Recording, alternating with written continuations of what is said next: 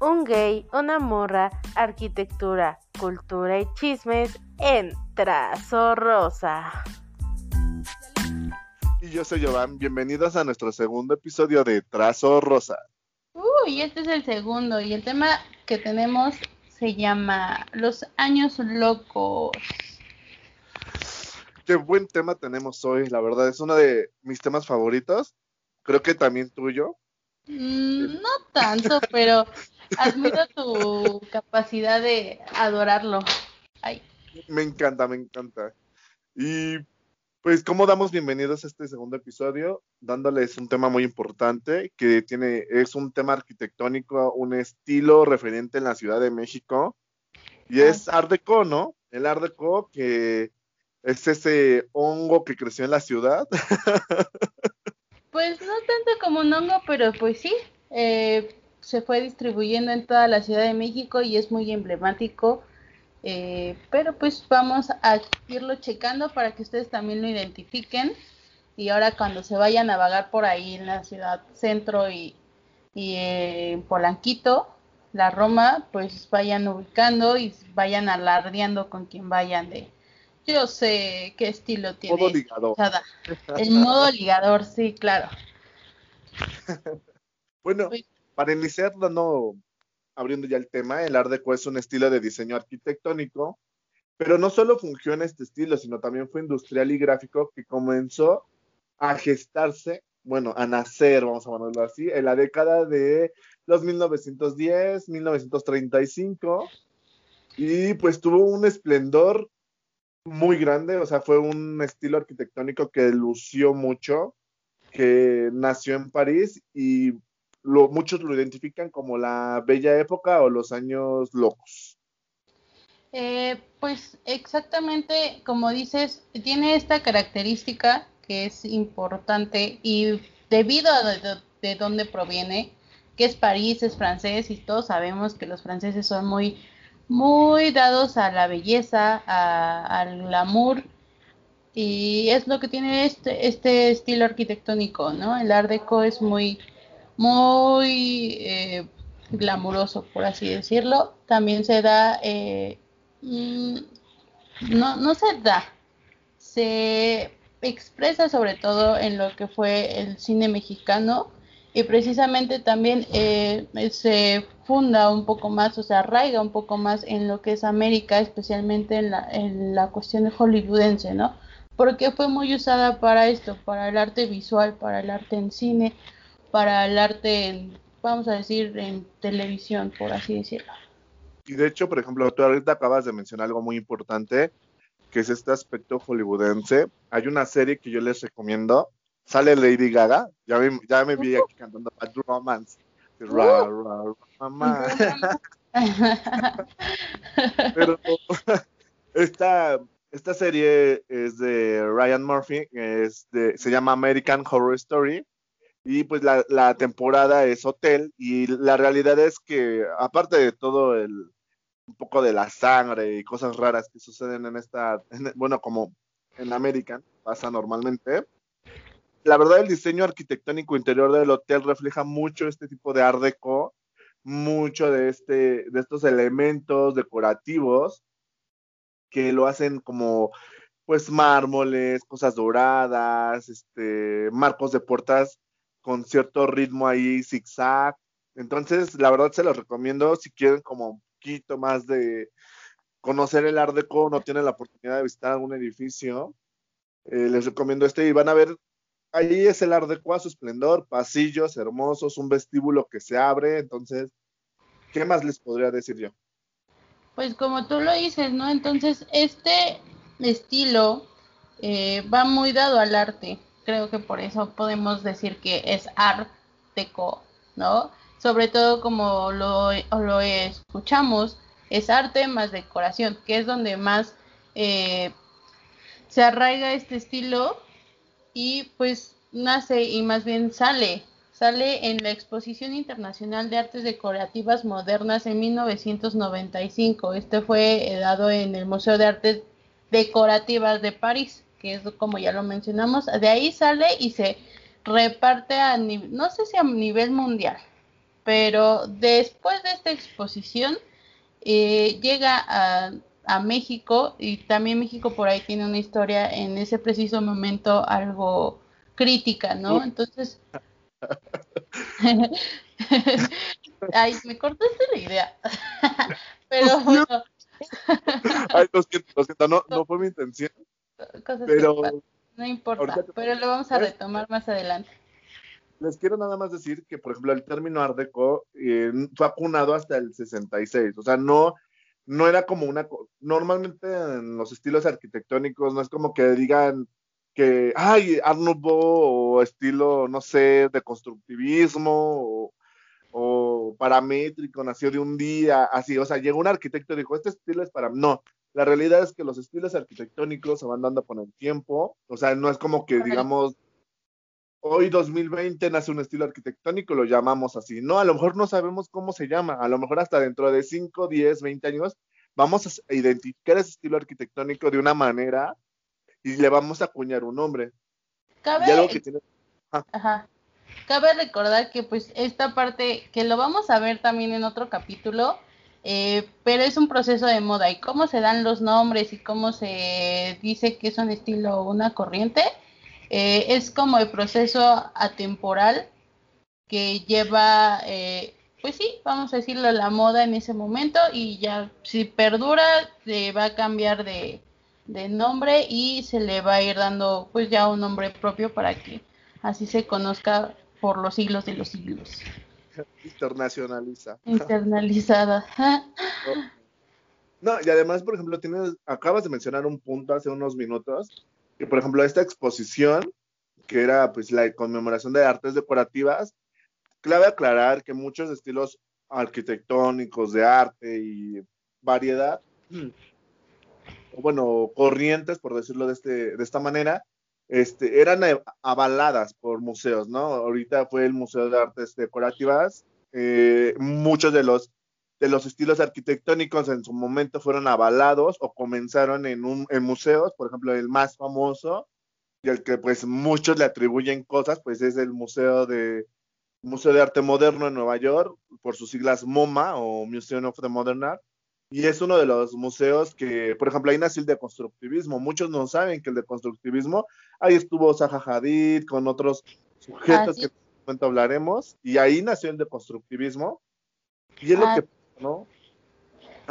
Es, esta parte, no, es esta parte que hay que también retomar. Eh, la arquitectura es un arte, es, es un arte más, y por lo tanto, eh, pues sí, estas áreas que se dedican a ello lo, lo, suelen usar, ¿no? Entonces, la mayoría de estas corrientes va a salir de un gran evento, de una gran exposición eh, que generalmente va a dar alguna escuela de artes internacional y de ahí se van a lanzar. exacto, por ahí dijo Gio Lavan House, esta ya es una escuela, ¿no? es la escuela de la arquitectura moderna pero justamente igual así se dio. Fue una gran exposición, fue una gran presentación tanto de materiales, este, proyectos, eh, una nueva visión de la arquitectura y de ahí nos pasamos a retomarla pues durante la práctica y el tiempo, ¿no? Eh, ajá. Eso es algo muy importante, o sea, comenzar esto de que pues siempre va a haber como un lapso de tiempo. Y algo que, por ejemplo, tú y ayer platicábamos y es algo que a mí me gustó bastante, es que me hablabas de que mucho del Art Deco tenía grecos de diferentes culturas, ¿no? Sí, es decir, yo, yo en lo personal el Art Deco no es un tema que yo lo considere muy, muy mi favorito. Para Gio es dato curioso, es su amor. Eh, le tocas el tema y uy, se aloca.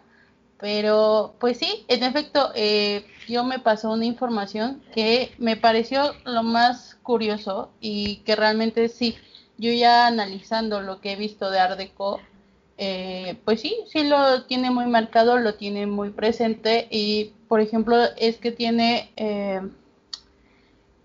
no, no, se me fue la palabra, como inspiración en descubrimientos arqueológicos que en ese tiempo, justo en esa época, se estaban dando también bastantes. Entonces, eh, toma eh, inspiración de estos, tanto de egipcios, mesopotámicos, africanos, vikingos, hindús, en el área, eh, en la zona americana, pues motivos aztecas, mayas y incas. entonces, pues lo considera parte de de sus características el Art Deco y pues sí, viéndolo así, ¿quién no ha ido a las pirámides y ha visto este pequeño detalle eh, en caracoles, en grecas, que le dan ese toque eh, lindo, sutil, chic al, monumento, ¿no? a la gran construcción que es, por ejemplo, una pirámide.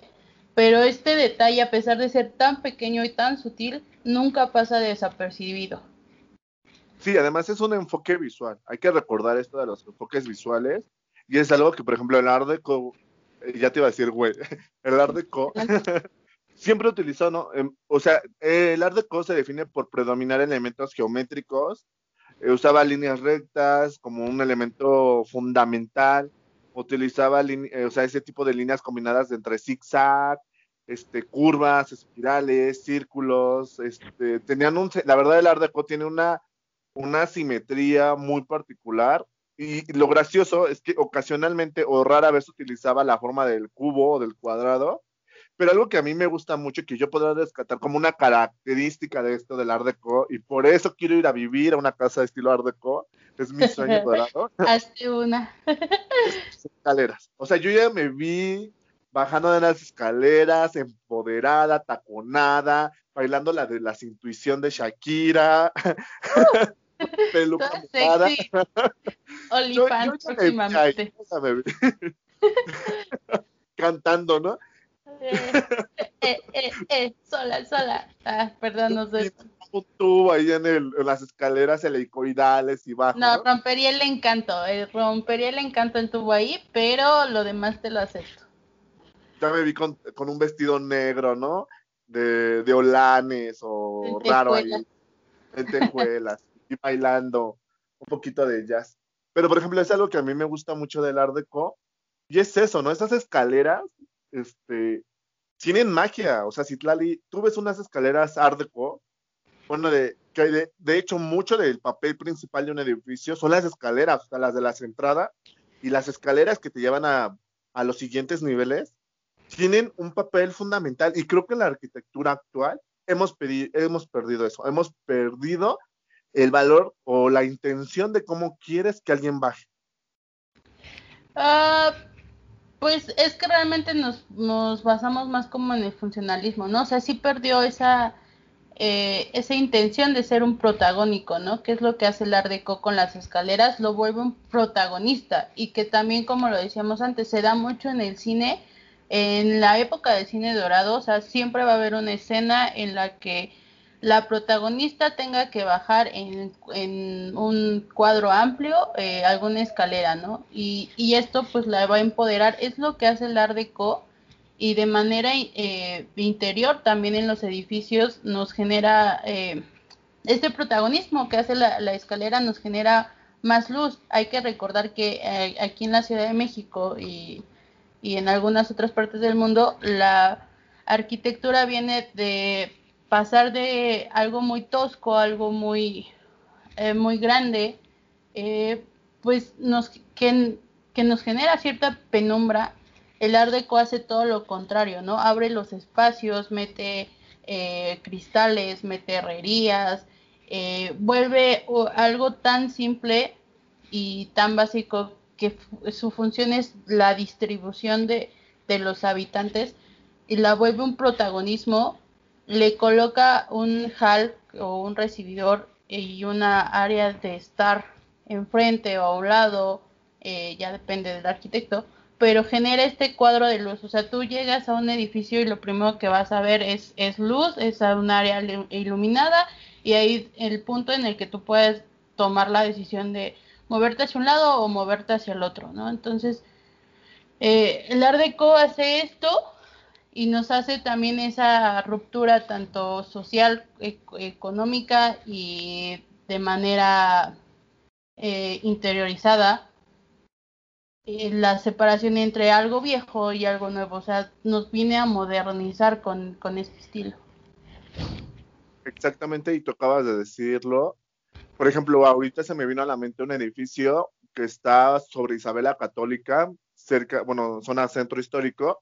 Es un edificio Art Deco, tiene una remodelación. Tú sales de Isabela Católica hacia tu lado izquierdo.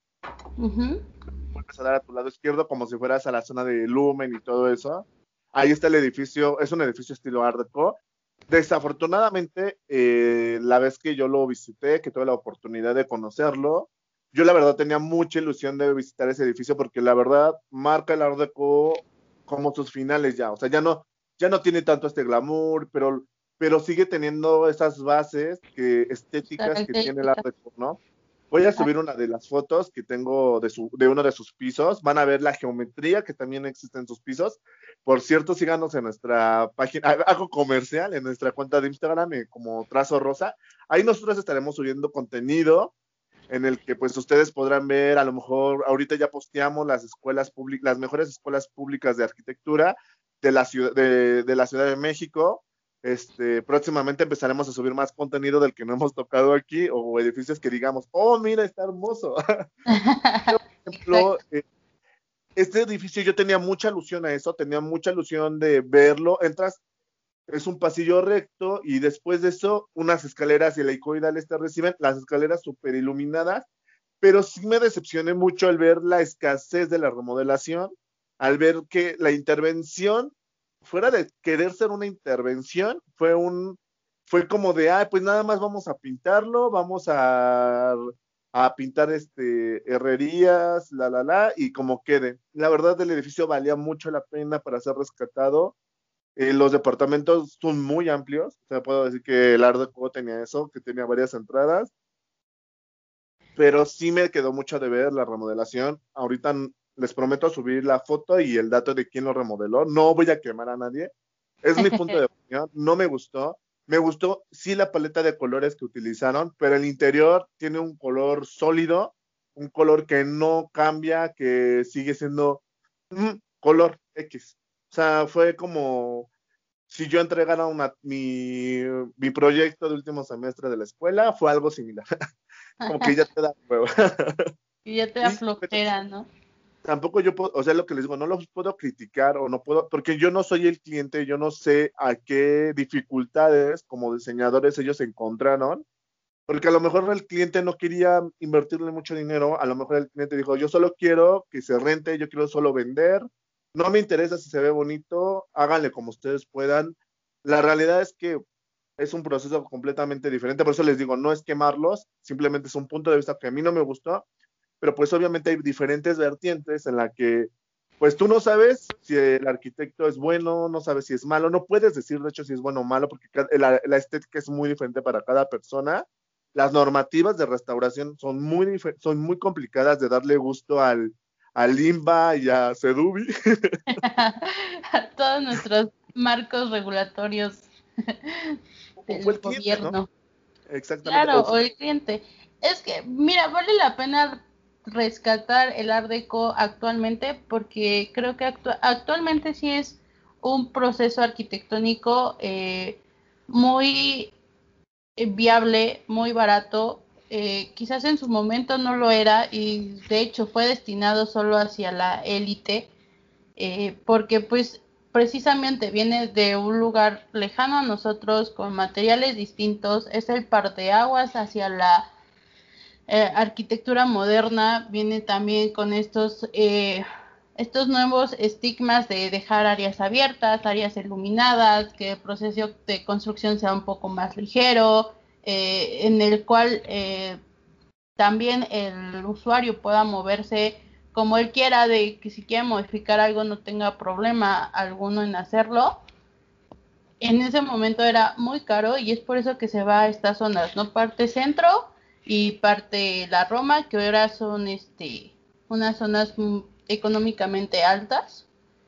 Y, en ese, y, fue lo que le dio ese plus en ese momento también a esas zonas. O sea, eh, tener esta arquitectura nueva y esta, este modernismo pues lo hizo caro en su época. Actualmente es, el Art Deco lo puedes aplicar en tu casa sin ningún problema y va a hacer que tu casa se distinga de cualquier otra, va a ser algo barato, estéticamente bonito y es algo muy sencillo porque como lo vemos solo hay que usar rectas y eh, hay que usar cualquier de un decorado muy geométrico y hay que buscar la simetría. Entonces, sí, sí, o sea, es algo muy simple y algo muy precioso, es algo muy sutil. No sé qué. Es lo que o sea, imagínate tú, o sea, tú, tú sí, Tlali, imagínate así. Ah. Uh, te despiertas en tu cama, o en la cama de un extraño, no lo sé. Oh, nacional de un antro antes. no me queme. ah, oh, no es cierto, amigo. Futuro amor de Citali. Ah, yo promocionando, tengo aquí Futuro amor de Citali. ¡Eh! Los boletos al terminar el podcast. en venta por Instagram, trazo rosa. Bueno, este, imagínate, ¿no? O sea, fuiste a una peda, es tu, o tu departamento, y por ejemplo, me, me gusta mucho eso de la iluminación, y abres las cortinas y el sol, no sé, o sea, como esta sensación matutina de frío, calorcito, y el sol entrando así por, como, como princesa de Disney, ¿no? Espero que esto no nos quieran cobrar derechos de autor, ¿eh? Ojalá. pero es muy bonito y además de lo que te decía, o sea, esa elegancia en la que vives en el espacio, que ahora, por ejemplo, la elegancia en ese momento fue eso, y ahorita la elegancia son colores oscuros, que no, se, que no sean colores vibrantes, es la verdad la elegancia y las tendencias o los estilos arquitectónicos, pues tienen una variación muy, muy, mucho, mucho de muchos tiempo, de mucho tiempo, disculpen, de mucho tiempo yo lo consideraría también par de aguas hacia el minimalismo, porque es, es, digo, ese es muy básico. Lo único que, tienen que tienes que hacer es como darle cierto orden eh, a las cosas, ¿no? Entonces, tanto su, su sutileza se presta bastante para el minimalismo, creo que sí son parte de las bases que, que lleva. Podemos considerarlo, actualmente el Art Deco sería hacer algo minimalista, para mí sería eso. Ay, sí, y además sus muebles, o sea, la verdad, eh, el, el, diseño industrial entró muy fuerte en el Art Deco y quedó para sentarse en la arquitectura, o sea, antes normalmente era como separado, ¿no? O sea, pero cuando a inicios de, del siglo XX, o sea, eso pasó, o sea, la, arquitectura llegó y dijo, industrial, arquitectura, paisaje, nos juntamos y sacamos estas hermosuras. Y lo vemos ahorita, muchas obras arquitectónicas. Claro, es que fue justo en la época, ¿no? En la época en la que empieza también el boom de la revolución industrial y la industria eh, como tal en el área de construcción, ¿no? Entonces empiezan a generar nuevos eh, materiales eh, a gran escala, de grandes dimensiones, más baratos y, y, obviamente teníamos que regenerarnos con esto. De manera industrial, pues también se abren muchas puertas, ¿no? todos los materiales constructivos pues también suelen usarse para, para cuestiones eh, de mobiliario.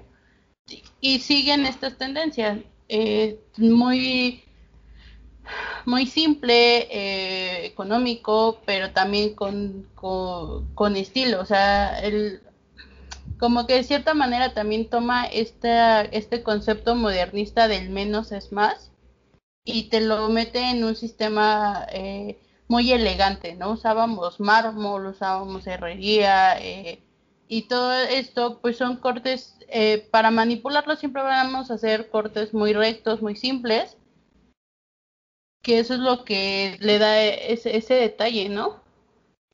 Exactamente, o sea, y, ahí concuerdo completamente contigo.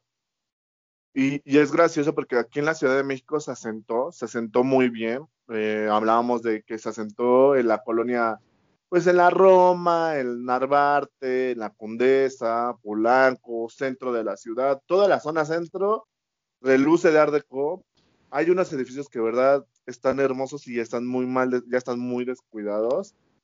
Y es algo que nos hace, a mí me da coraje, a mí sí me da coraje porque ya no les dan este, este uso, por ejemplo, el Teatro Metropolitan, que es Art Deco en su totalidad, que aquí hay que también identificar que el Art Deco no solo se, basaba en vivienda, sino también se basaba en parques, escuelas, edificios de gobierno, eh, se basaba tanto porque el gobierno, o sea, políticamente tú querías que tu ciudad tuviera lo mejor, tú querías atraer inversión del extranjero hacia México, pero yo, yo ahí, ayer lo peleábamos y y yo, y yo le digo, es que yo no concuerdo que el Ardeco es muy bonito y todo eso, pero no trajo lo que en el 68 las inversiones hicieron. O sea, no trajo, o sea, el Ardeco no fue lo que en el 68, y no quiero decir que las acciones políticas fueron correctas, no estoy hablando de eso, pero yo lo veo desde el punto arquitectónico y el 68 fue decirle al mundo, esto es México, o sea, México no es una revolución,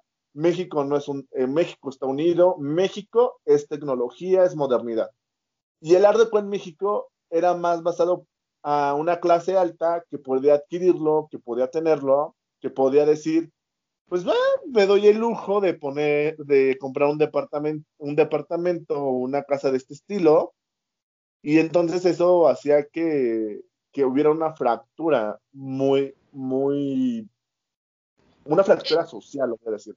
Sí, es que ayer, como ayer lo comentábamos, también hay que ver en qué etapa se desarrolla la arquitectura, en qué, etapa de la historia, en qué parte de la historia se desarrolla, porque por ejemplo, el Art Deco en París pues era el boom industrial, ¿no? Y se da todo esto de los materiales y empiezan a cambiar.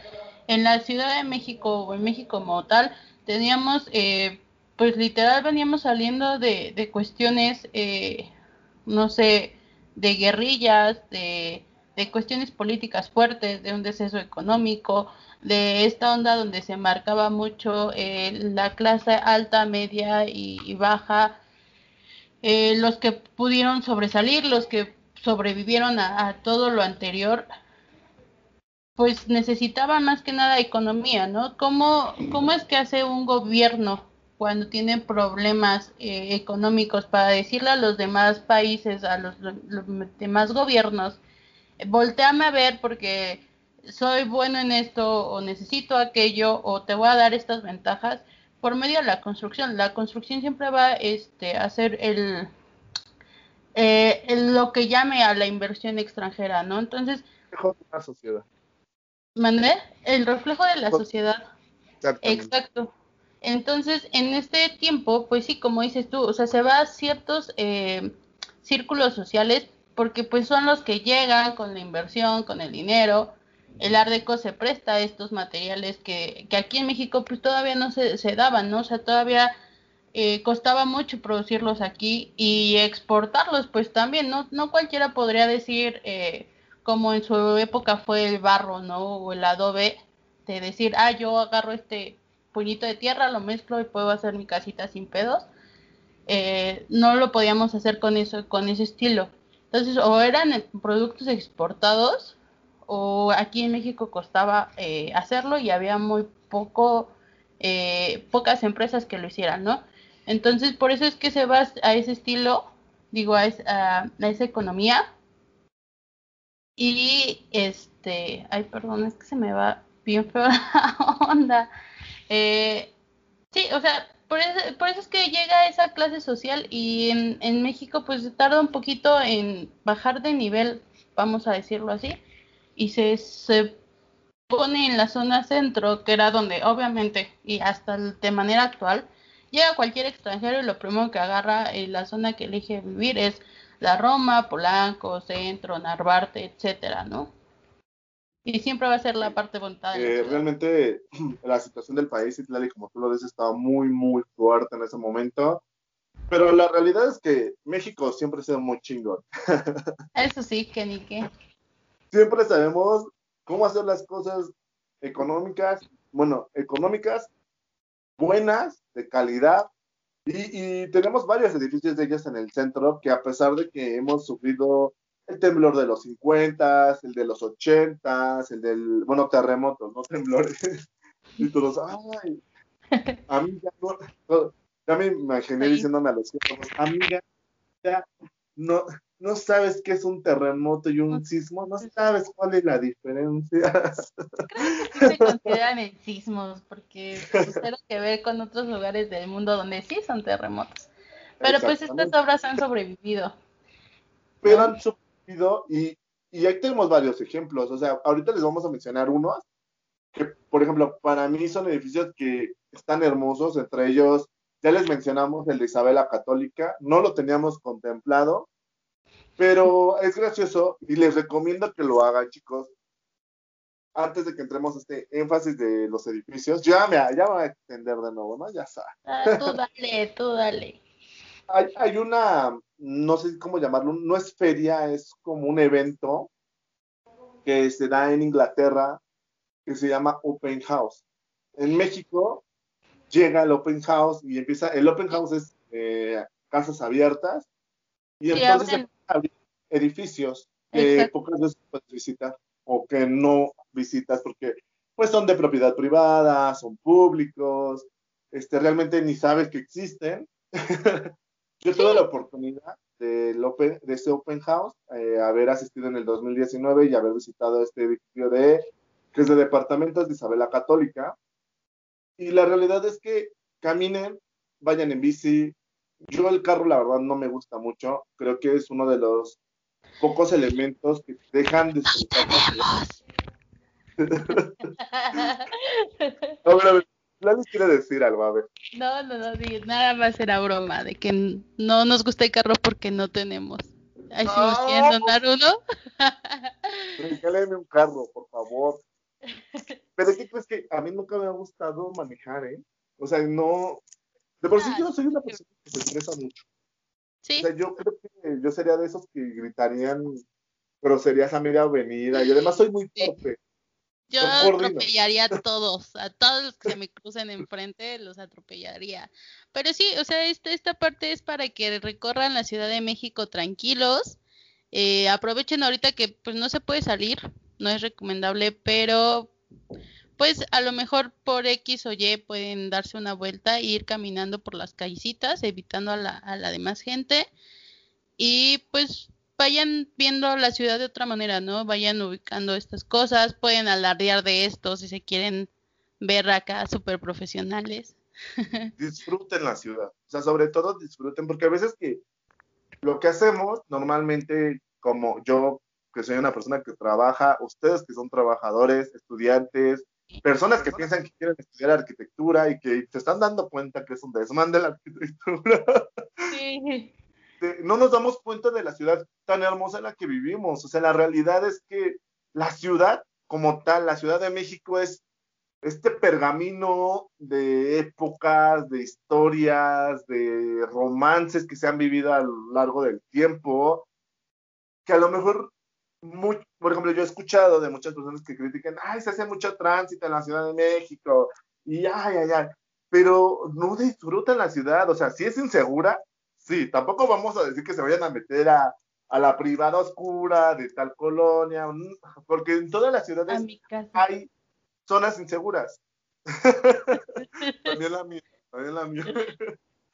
en todas las ciudades hay zonas inseguras, hay cosas raras, pero algo que es muy interesante de la Ciudad de México es que tiene muchos planes urbanos que se desarrollan y que se desarrolla esta telaraña gigante de concreto y asfalto, que la hace muy interesante para estudiar, para conocerla, y hay veces que descubres edificios que no sabes que existían y que son hermosos.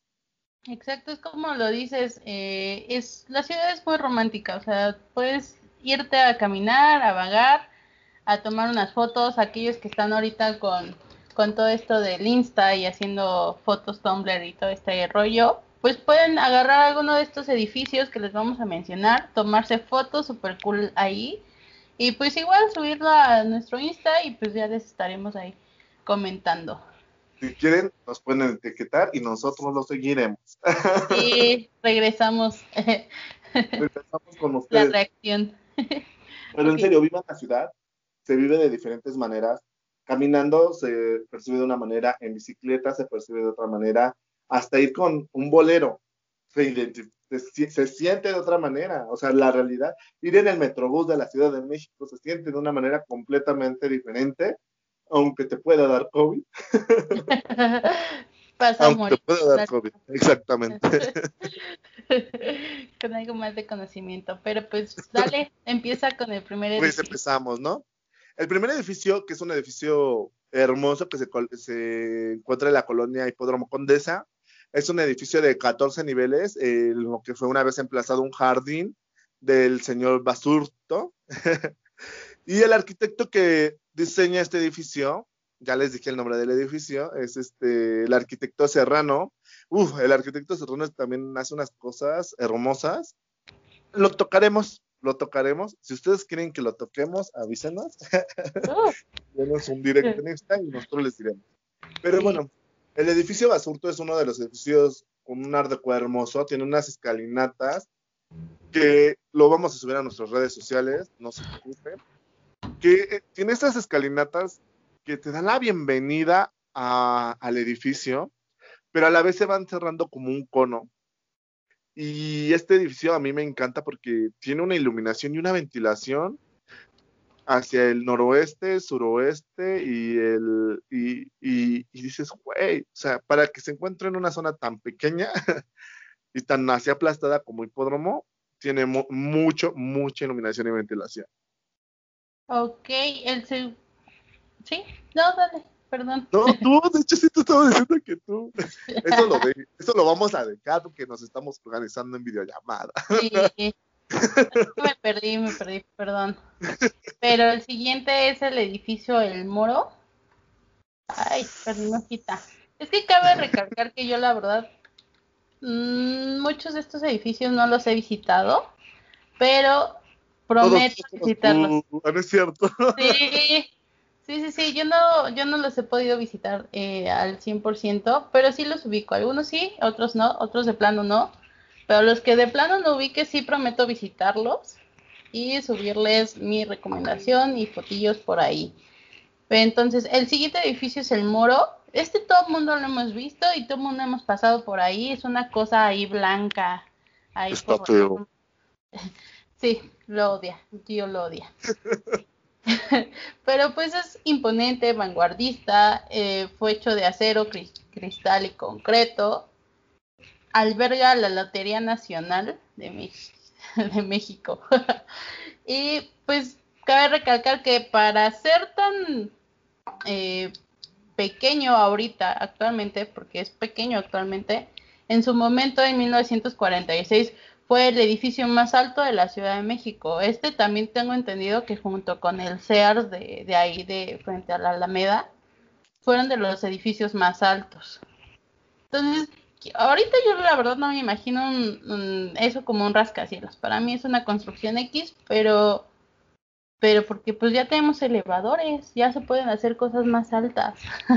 Exactamente, no, y déjame decirte que, por ejemplo, eso es lo que no me gusta del edificio del Moro. Es un edificio que en su momento era hermoso. No sé qué pasó ahí con el Limba o no sé si había una normativa ya adecuada a los edificios, pues, históricos o de patrimonio nacional o cultural. Pero es lo que no me gusta del Moro, o sea, porque tienes la torre del caballito, tienes la torre Prismas, tienes este hotel que en realidad se ve horrible ahí, o sea, y, se lo comen al edificio, o sea, el, edificio es la boya en un océano, y, y, lo dices, güey, era un edificio hermoso, era un edificio que, que por sí solo era un Art cual 100, era un Art cual 100, no puedo decir que no es un Art cual 100, pero se lo comen, o sea, realmente... Pero es que eso es lo, lo bonito, o sea, bueno, es el paso del tiempo, o sea, ahorita con este dato de que era uno de los edificios más altos, creo que nadie se lo imaginaría, sea, en ese momento nadie se imaginaba que eso era un rascacielos, ¿no? Y ahorita esa comparativa, ajá, esa comparativa que se hace entre, por ejemplo, la Torre del Caballito y el Moro, pues es, es, es realmente todo el lapso de tiempo. A mí se me hace súper romántico verlos así, o sea, veo antes de que yo naciera y lo que estoy viviendo actualmente, se me hace súper padre y eso es algo muy bonito que tiene la arquitectura. Ves literal el paso del tiempo. Regresamos a lo mismo, o sea, yo también te podría poner el ejemplo de la torre latinoamericana, que a pesar de que es un elemento imponente, es un, un elemento recto, imponente, no desentona, pero no agrede a su entorno, ¿sabes? O sea, no, yo no siento que la torre latinoamericana fue impuesta ahí, o sea, fue, ay, se me ocurrió ponerla ahí, vamos, tun. Y con el paso del tiempo se la comieron los demás edificios. Yo siento que en, en ese momento, pues existe una armonía de los edificios que tenemos al, a los frente, a los aledaños, que fueron totalmente de una época que ya tiene 400 años, poquito más, este, y que no se ve mal, o sea, el edificio se ve bien, luce bien, no, o Bellas Artes, ¿no? Que es un poco más atemporal, que por ejemplo allá había un ex convento y, este, y que dices, no se ve mal, o sea, se ve. A mí eso me gusta mucho porque sí se ve, allá hay una poesía de arquitectura. Eh, la Plaza de las Esculturas, también podemos hablar de eso, pero a mí el moro me causa mucha frustración. No sé si no hay una integración urbana adecuada para el edificio, pero me causa mucha, mucha nostalgia ver al edificio ahí. Pues es, es, que eso es lo bonito, para mí eso es lo bonito, pero sí tienes razón, ese es otro tema de cómo somos agresores eh, visualmente, ¿no? De la Ciudad de México. Como dices tú, rompemos totalmente un esquema. La Latino resalta precisamente porque, pues sí, la mayoría de sus edificios alrededor son edificios pequeños. Pero en este caso, pues sí, como dices, se lo come, pero pues ese es, eso es, para mí eso es lo bonito, eso es lo romántico de este tema. Y, y eso es algo bueno, ¿sabes? Porque, por ejemplo, lo que les comentábamos. Todos tenemos una percepción de la belleza y de la estética diferente. O sea, nosotros no vamos a, de, a venirles a decir a ustedes que, que Bellas Artes es lo más hermoso de México. No. No, o sea, no.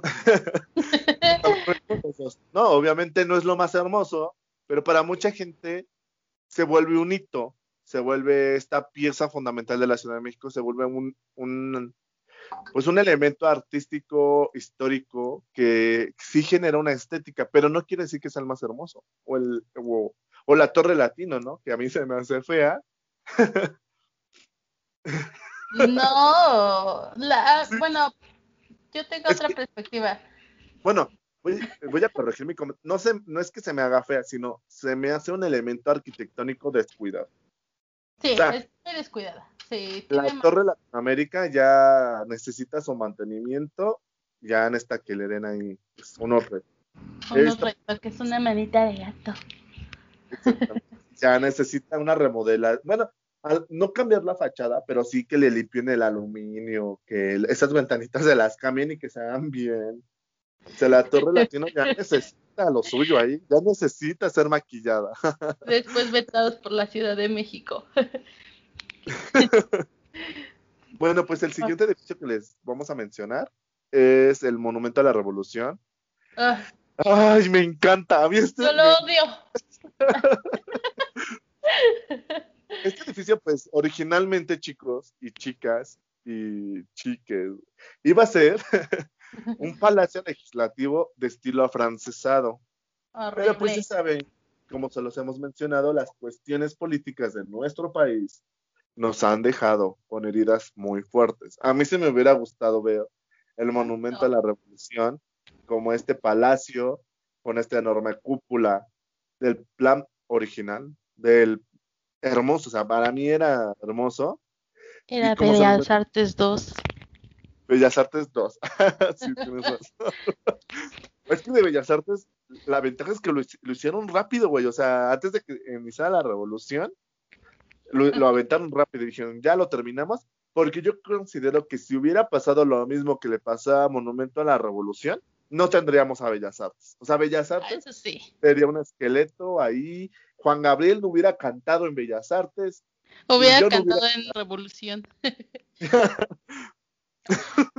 bueno, pero, pues ya este proyecto del, del Monumento a la Revolución se retoma en los años 30, o sea, imagínense el tiempo que tuvo que haber pasado por el arquitecto Carlos Obregón Santacilia, que bueno, lo retomó y dijo, bueno, pues vamos a ver qué hacemos, ¿no? Y pues todos tenían aquí como la revolución interna, todavía hay marcas de la revolución, y pues dijeron, un monumento que puede pasar. Y es gracioso porque el monumento ha recibido varias restauraciones, o sea, varios arquitectos han pasado su mano por ahí, agregándole cosas, como su quinto pie que ya tiene.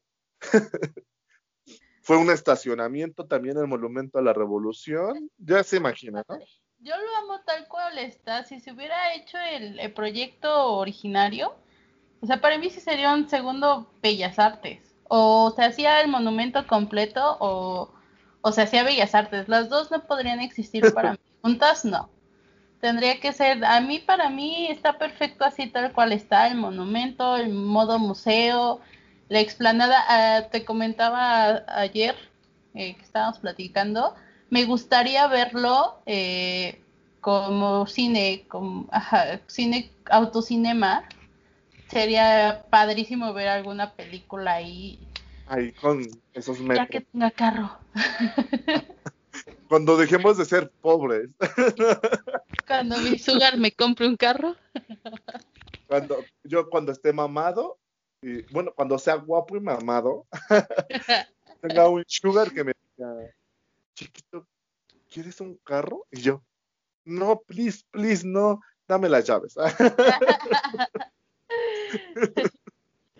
Oye, estaba viendo ah, eh, el edificio que me toca, el siguiente, que es la Plaza Popocatépetl. Supongo esto les va a pasar mucho a ustedes, que me acaba de pasar ahorita porque aquí en el modo de no me voy a quedar como estúpida sin saber cuál es. Ya lo busqué. Es una plaza a la que acostumbraba yo ir muchísimo, muchísimo. Y sí tengo fotos ahí. ¿Ya ves? ¿Ya ves? Yo, no sabía cómo se llamaba la, plaza, porque hasta la fecha creo que no tiene ni siquiera como un letrero que diga, estás aquí. Y tengo una historia ahí también. O sea, me metí a nadar y casi me lleva la policía. ¿no? Que la, que la cuente, que la cuente. No, ese es el resumen. Eh, tiene, lo, yo lo, ya lo he visto, tiene un como vamos a decirle, un kiosco eh, muy icónico, muy bonito. De verdad vale la pena tener fotos de ese lugar, a mí me encanta. Eh, es un lugar muy tranquilo, yo lo usaba para ir a comer, muy relajante. Me gustaba muchísimo y hasta ahorita no sabía cómo se llamaba, la verdad eh, lo acabo de encontrar. Pero pues este en sí es un pabellón con el estilo Art Deco fue diseñada por el arquitecto José Gómez Echeverría, que no lo conozco, ni lo conoceré, creo. Veré. Y fue hecha en 1926. Sí, tiene sus, años. La verdad, sí, sí es un pabellón que mantienen en buen estado y, a veces sí lo dejan caer un poco, pero pues sí le dan su pintadita y la verdad se ve su... Condesa. Por condesa, exacto pero búsquenlo. Plaza Popocatépetl. Bueno, ahora me toca a mí. ¡Oh! Viene otra de mis favoritos. Next. Viene tan, tan, tan, tan, tan, tan. El Frontón México. Uh, sí, ese sí me gusta. Sí, está hermoso y además de que tuvo una remodelación, o sea, su remodelación a mí me dejó así como de, güey, ¿quién fue el que lo remodeló? Ahorita les digo quién fue el que lo remodeló ¿Qué despacho de arquitecto lo remodeló? Que se me hace una de las mejores intervenciones. En Exactamente. Tiene una buena intervención, no abusaron del color, no abusaron, no violaron al edificio diciendo, ay, pues hay que quitarle todo y hay que cambiarlo, shalala. Es un edificio histórico diseñado por el arquitecto Joaquín Capilla y Teodoro Quija en 1921. Güey, ya va a cumplir Sí, ya, ya cumplió 100 años. Años. 100 años. Uh, happy Felicidades. Aquí se practicaba un deporte español del Yayalay, bla, bla, bla. No sé si lo dije bien. Uh, no sé, yo ni sabía que existía. Y bueno, fue inaugurado en 1929. Ay, todavía no cumple 100 años, porque su inauguración fue hasta el 29, o sea, dentro de 8. Dentro de 8 nos vemos.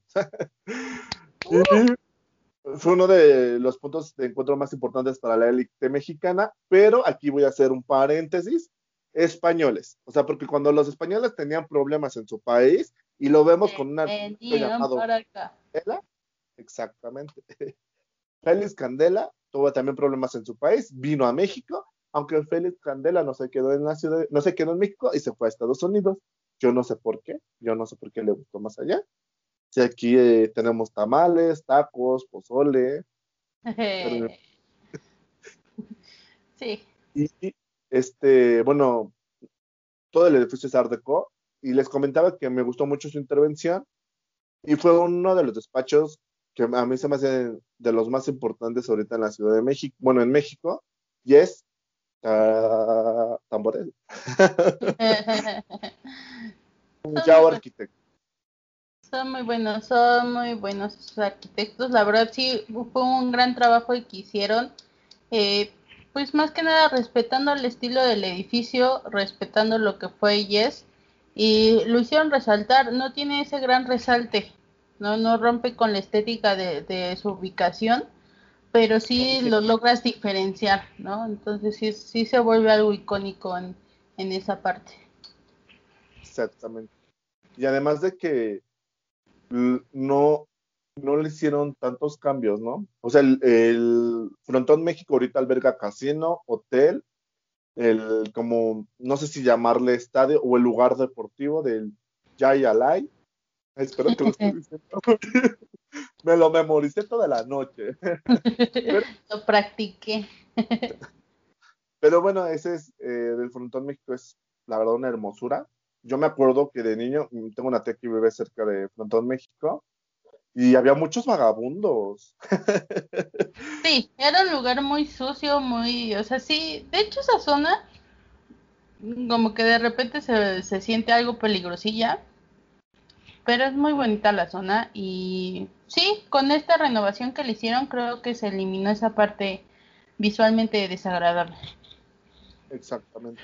Y pues yo les voy a dar el siguiente, que es el edificio Piccadilly. Nunca he ido, la verdad creo que sí he pasado por ahí. Es un edificio de tres pisos, seis departamentos, y lo diseñó el arquitecto Ernesto J.R. Buenrostro, todo guapito el señor. En 1930 es de las fachadas más simétricas que podemos ver. Y pues en este sí prometo ir a visitarlo y tomarles algunas fotillos porque no lo ubico. También tenemos el edificio de la Alianza Ferrocarrilera, que aguántame, este... aguántame, aguántame. Es que, miren, la verdad, les voy a ser sincero, y disculpa que interrumpe a este a esta Citlali. Quiero quiero buscar su foto de Ernesto JG. Y está horrible. o sea, quiero, ver si estaba guapo.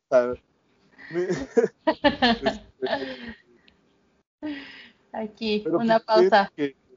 no, no, me aparecen fotos de él, o sea, me aparecen fotos de sus obras. Estaba feo, estaba feo. O sea, porque. ¿Quién se va a llamar buen rostro si no es que estás feo?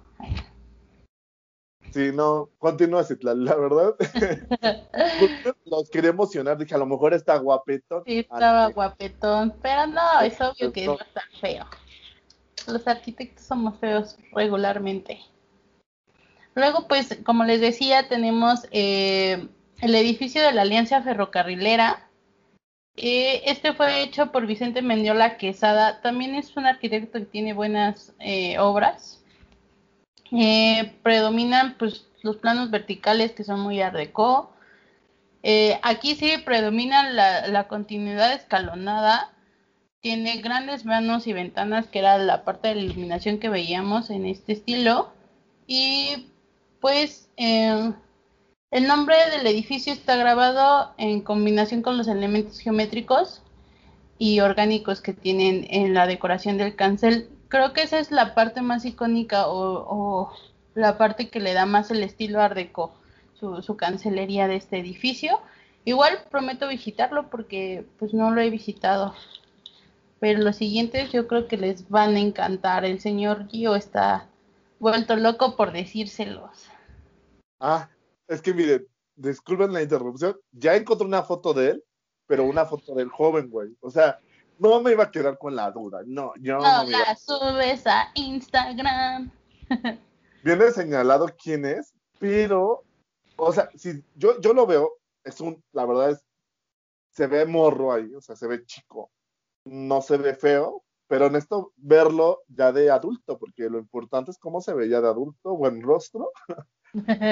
Puedo decir que no se ve, no se ve feo, les voy a dejar esta foto en, en este. Y es raro que no tenga, que no tenga fotos, porque si es un arquitecto reconocido, tenía que tener fotos. Barragán tiene, o bueno, o Gorman tiene, obviamente.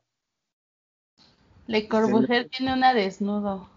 Exactamente, o sea, dices, güey, ¿por qué, porque buen rostro? no tiene uno. Pero regresando, este, este edificio es uno de mis favoritos. Lo he ido a ver muchas veces. Siempre le ha pertenecido al gobierno. El gobierno no lo quiere soltar. No lo quiere. Y eso lo va a soltar. y es considerado como el segundo inmueble art deco más importante de la Ciudad de México. Eh, el arquitecto eh, fue, se llama, se llama o se llamó Vicente Mendiola.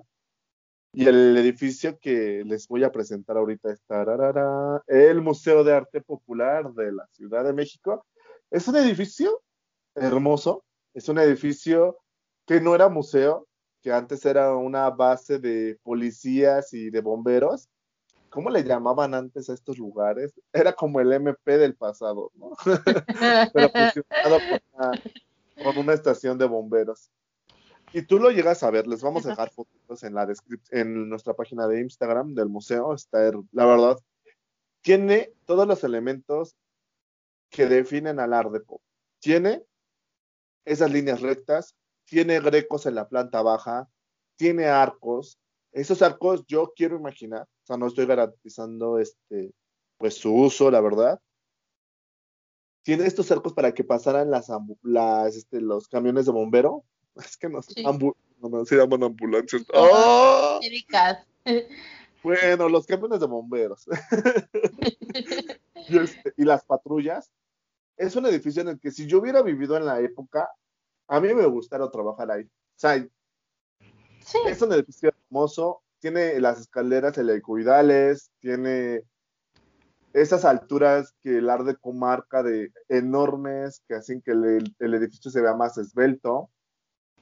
Tiene una su torre tiene mucha similitud a la nacional, que está en contraesquina a, a Torre Latinoamericana. Disculpen, es que se me fue el nombrecillo, pero es contraesquina, que también ese tiene su historia.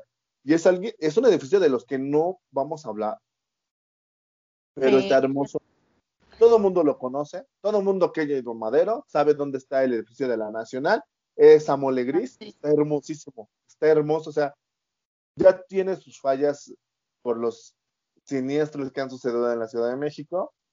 No sé si ya lo clausuraron, no, la realidad no tengo ese dato, prometo investigarlo. Y ahora que vayamos demolido.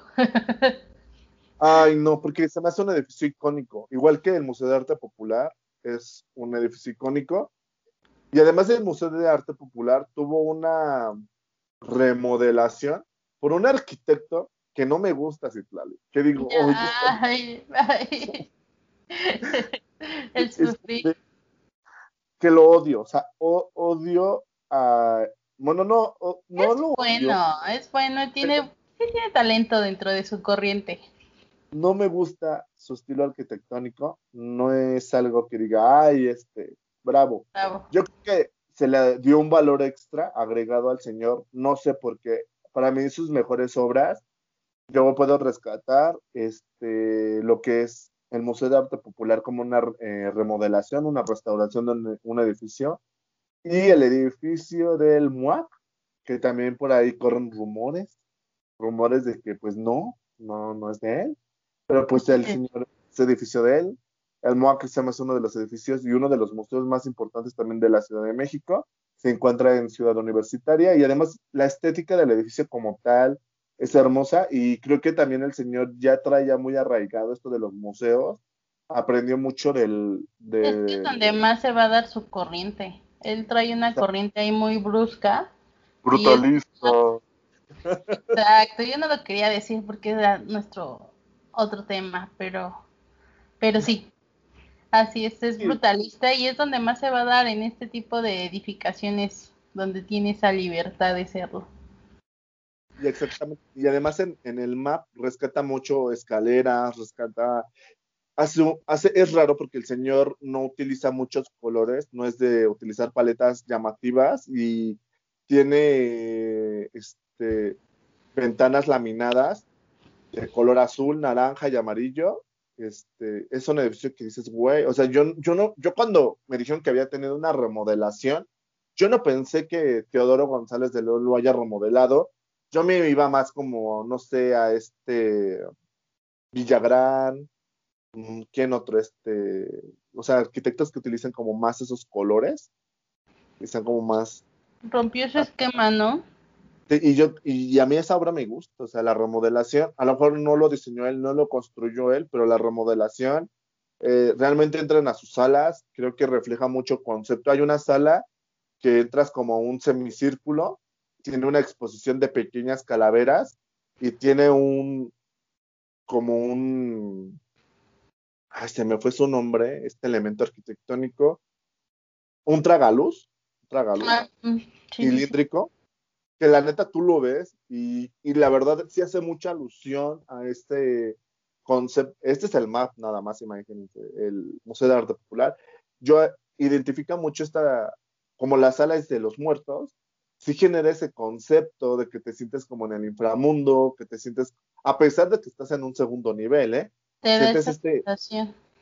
Exactamente. Y es hermoso su trabajo, la verdad no soy mucho, no soy fan de él, pero pero es, es muy bueno en su trabajo, o sea, sí vale la pena reconocerlo, aunque, aunque no seamos muy gratos de él, ¿no? De su trabajo, de su que sus obras totalistas no me gustaron mucho.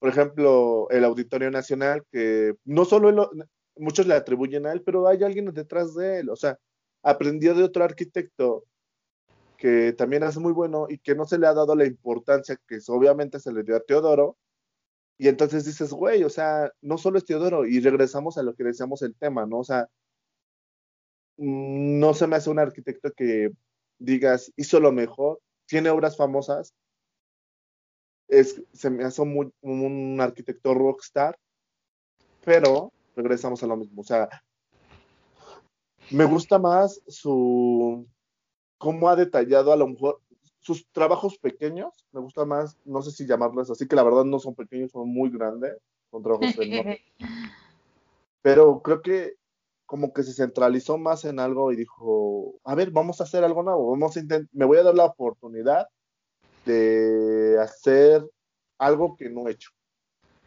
Perfecto.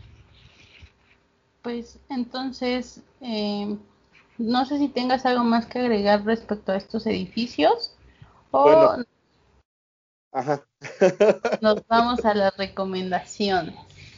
Bueno, para ya lo último de edificios, eh, otros edificios que destacamos, que podemos hablar de ellos, y pues desafortunadamente no nos da mucho tiempo, es eh, el edificio Sears, es un edificio que está sobre la avenida Juárez, también el, el edificio Liverpool, de, que ahora ya tiene, bueno, que tiene Liverpool, siempre ha tenido Liverpool en la calle 20 de noviembre. Ese, es precioso, adoro esa esquina.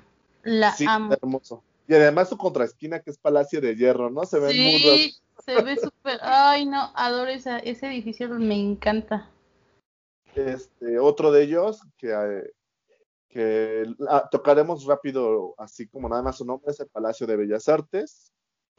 Pronto sabrán por qué tocaremos rápido ese, nada más será la mención.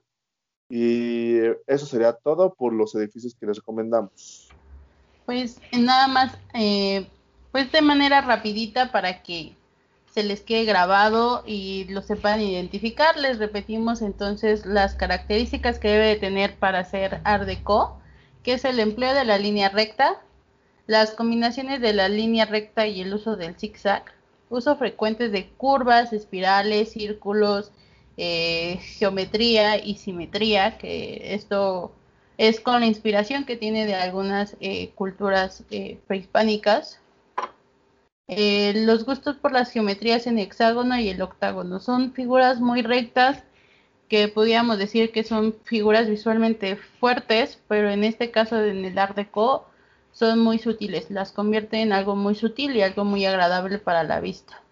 Eh, la deco fue un estilo decorativo, entonces habría que ponerle eh, más detalle a esas, a esas partes y fijarnos más en la decoración que tiene para poderlo ubicar en algunos otros edificios. Y pues como ya les hemos repetido, eh, si tienen fotos, si saben de esto, nos quieren comentar algo más, estaremos en Instagram y pues nos estaremos oyendo por aquí. Bueno, pues este fue nuestro segundo episodio de Trazo Rosa y muchas gracias por escucharnos. Nos vemos. Tchau. Bye. Besos. Bye, bye.